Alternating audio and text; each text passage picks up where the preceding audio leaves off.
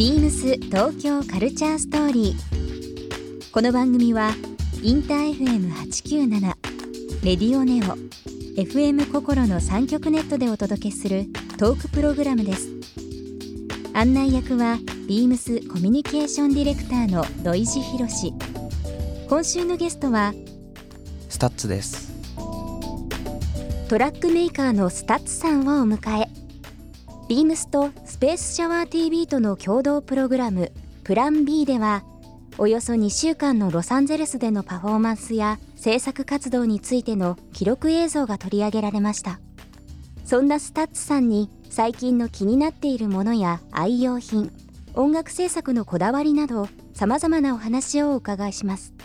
そして今週 STUTS さんへプレゼントしたワイヤレスイヤホンをリスナー1名様にもプレゼント。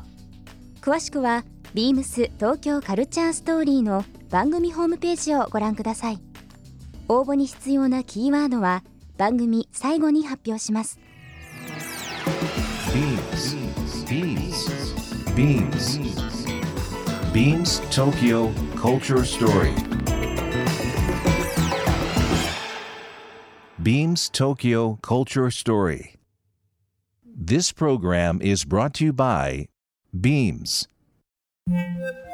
ビームスありとあらゆるものをミックスして自分たちらしく楽しむ。それぞれの時代を生きる若者たちが形作る東京のカルチャー。ビームス東京カルチャーストーリー。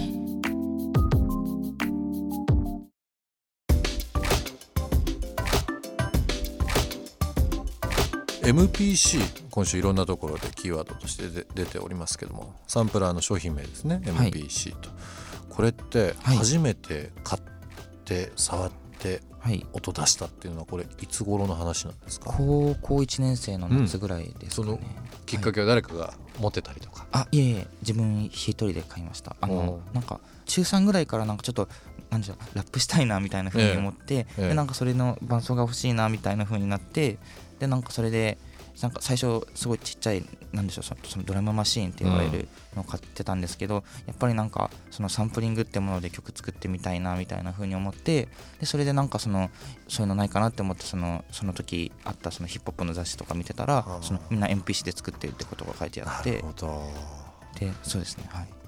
いいですね。なんかこう高1の頃でこういった衝撃を受けるっていうの僕なかったな。ええ。もう見よう見まねでいろんなあの CD 買ったりレコード買ったりだとかっていうのはありましたけども、はい。やっぱりなんだろう。今こうやってあのご活躍されてる中で一番最初のこのきっかけのきっかけってはい。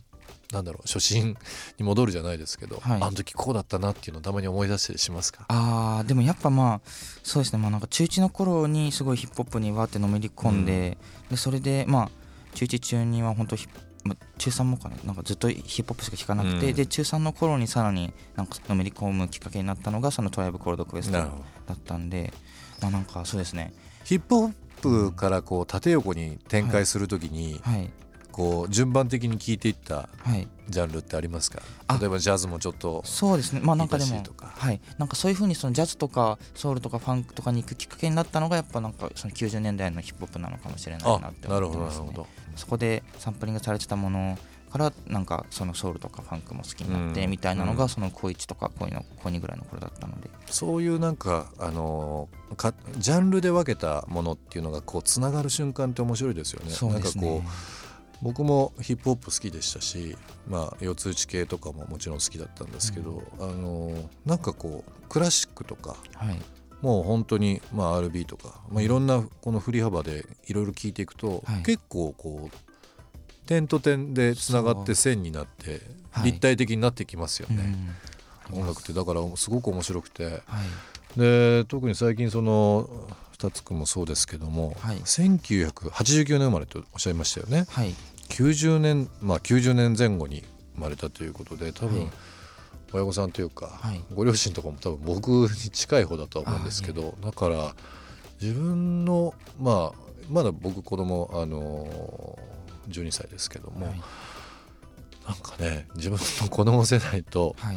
あのその親世代と同じ音楽の話ができたりだとか、はい。うんまあ、自分のお私の親世代もそうですけども、はい。い、ろんな部分でこの70年代から20年代これから入る20年代いろんな形で共通ななんかこうはい。会話ができるって楽しいですよね。そうですね。うん。はい。特に今20代で活躍されてる方々って親の影響が多いとかいうのをよく聞くじゃないですか、はい。でそういうのを聞いてたのがじゃあニルバナ聞いてましたとか、はい。なんかええー、みたいな。あ親がニルバナ聞いてたんだとか。あ なるほどですね。結構ねヒップホップとかでも、い、やはいランディ MC はもちろんですけどとか、はなんかそういうの聞くとなんかすごくやっぱりこうはい。世代またいで音楽ってすごく楽しいなっていうふうにね、うん。改めて思ってね。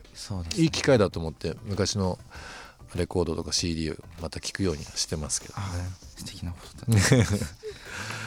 あのー今でも、あの初期衝動的なものに出会ったりって結構いろんなことをされてるかもしれないんですがはい。最近こう会ってはい。あこの人面白かったなとかちょっと影響を受けたなっていう人ってはいいたりされますか、初期衝動的なことで。うん。うーん。そうですね。どうだろうな。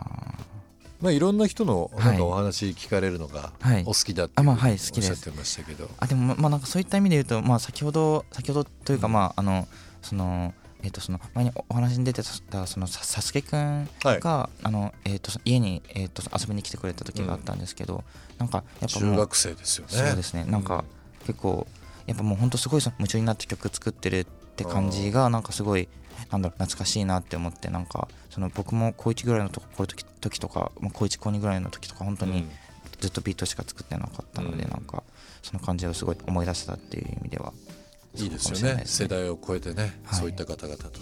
はい。音楽周りの方々は多分いろいろいろ会われる機会多いと思うんですけども。はいどうでしょう？ジャンルが全然違うんだけどはい。最近こういった人と会って面白かったとか出会いがあったとかって。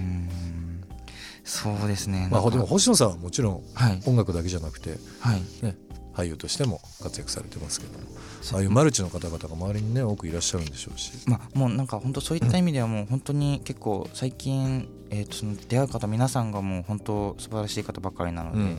本当に皆さんに刺激を受けてるっていう感じですね。本当にでもその吸収力というかあの、ね、今目の前にいらっしゃったんですけど優しい顔されてますよね。こうなんかいろいろお話しされる時にはい。柔らかいその口調とこの優しい顔でちょっと吸い込まれそうになっちゃいますけどもなんかこうお人柄が出てるというか多分愛されキャラでいろんな人にいろんな話をされてるのかなっていうふうに勝手に思っちゃいますけどもね。でも本当にあの音楽って国をまたいで、まあ、人種とか、本当にその性別抜きにして、はい。やっぱりいろんな方々との共通言語でもあるので、まあ、特にこういうトラックメーカーという部分で活躍されてる STUTS さんは、はい。あの歌詞というよりはこう、まあ、ビートがメインにはい。なりますから、はい。ね、みんなの気持ちをこう高揚させるような一つの会話術だとは思うんですけども。そうできたらいいなと思ってますね。今2019年入って、はい。えーもう平成もあともうちょっとという部分になりますけども、はい。改めてどうでしょう。まあ来年いい意味ではい時代がはい。変わってると思いますけども、はい。こんなビートを出していきたいこんなトラックを作っていきたいっていう自分なりのまあ今年もはい。入ってますけど、はい。なんかテーマあったりしますか？テーマは普段の,、うん。あの曲作りする中でのはい。テーマでも構いませんけどみんなを幸せにしようとか。あんまなんかそういうふうにみんなを幸せにしようとかはあんま考えたことはないんですけど、うん。でもまあやっぱまあいろんな人に長く聞かれるようなものになったらいいな、でなおかつまあなんかその時代にしか出せない音というかまあなんかそのちゃんと焼き直しじゃないものでなんか、うん。でも、えっと、長く聞かれるようなものになったらいいなっていうのは思ってますし、うん。っていうのとあとはまあなんかやっぱその何かしら聞いた人がなんか感情を動かされるじゃないですけど、うん。なんかそういうふうになんか聞いた人に何何かしらの影響を与えられるようななんか音楽になってたらいいなみたいなのははい思いますけど。まあでもそれを狙って作るってことはあんまやらないですね。なるほどビームス東京カルチャーストーリー。ゲストスタッツさんにプレゼントしたワイヤレスイヤホンをリスナー1名様にもプレゼント。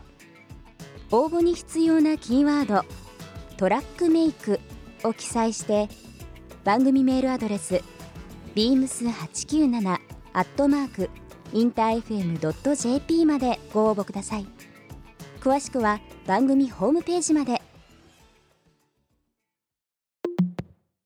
Beams デイビームス新宿トップマネージャー田道愛です。デイビームス新宿では3月31日までロンドン初の指定ブランドオリビア・バートンの最新作の時計やジュエリーが多数登場するスペシャルなフェアイベントを開催中です。大人気のハチやお花のリングやブレスレットなども豊富に揃います。この機会にぜひご来店ください。beams 東京カルチャーストーリー Beams Tokyo Culture Story. This program was brought to you by Beams.